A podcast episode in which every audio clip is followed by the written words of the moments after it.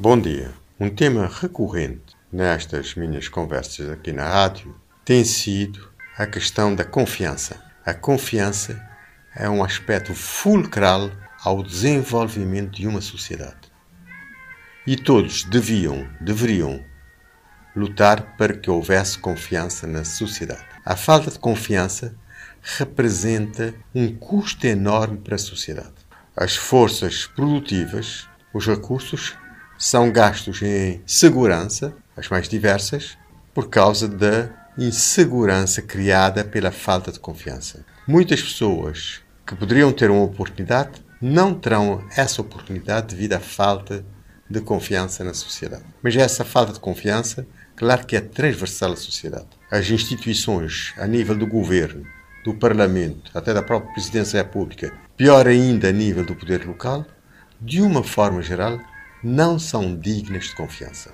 As próprias empresas, boa parte delas. Mas se temos esta situação na sociedade, é porque outras instituições, organizações de sociedade civil, muitas vezes, e os próprios cidadãos, normalmente ou muitas vezes, não são dignos de confiança. Mentem, escondem informações, dissimulam, não cumprem os compromissos, enganam as pessoas um mau caráter que prevalece, infelizmente, transversalmente na sociedade. E quem procura se comportar-se devidamente é normalmente tida como louca, como doida, não é? como parva. E isto não pode continuar. Não deve continuar.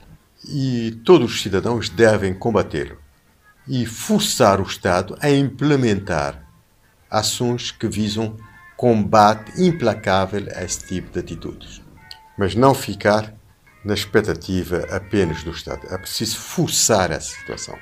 Por exemplo, há dias vi nas redes sociais uma educadora e gestora de uma escola, um centro educativo para crianças, a lamentar o facto de várias pessoas com possibilidades económicas não pagarem as propinas ou mensalidades devidas dos seus filhos à escola, mas entretanto ostentam nas redes sociais muitas vaidades. É uma situação inaceitável. Põe em causa a existência de qualquer instituição.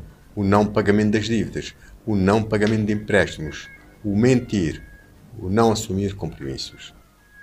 Eu também tenho sido vítima de alguns casos e penso dá-los combate como deve ser. Levar as coisas até a última consequência. Não tanto pelo valor, mas pelo desrespeito, pelo facto das pessoas pensarem que podem enganar as pessoas impunemente. Uh, claro que isso não acontece com todos, mas infelizmente não é uma exceção. Muita gente aproveita-se da solidariedade de alguns para se aproveitar. Ainda há dias aconteceu comigo uh, um caso de um ex-estagiário na DEC que eu tive que socorrer há oito anos atrás com um montante para que pudesse levantar a propina e, durante todo esse tempo, esquiva-se e não assume os compromissos, apesar de ter recursos, ter possibilidades para pagar. Eu fui ao trabalho dele falar com a direção, porque ele não é uma pessoa de confiança. E é um, um perigo ter uma, uma pessoa que não é de confiança, um mau caráter, numa instituição, porque põe em causa essa instituição. É um apelo que faço a todas as pessoas de bem para dar combate implacável a essas situações. E ir aos tribunais. Lutar para que esse tribunal de pequenas causas seja implementado rapidamente em todas as ilhas. Bom dia a todos.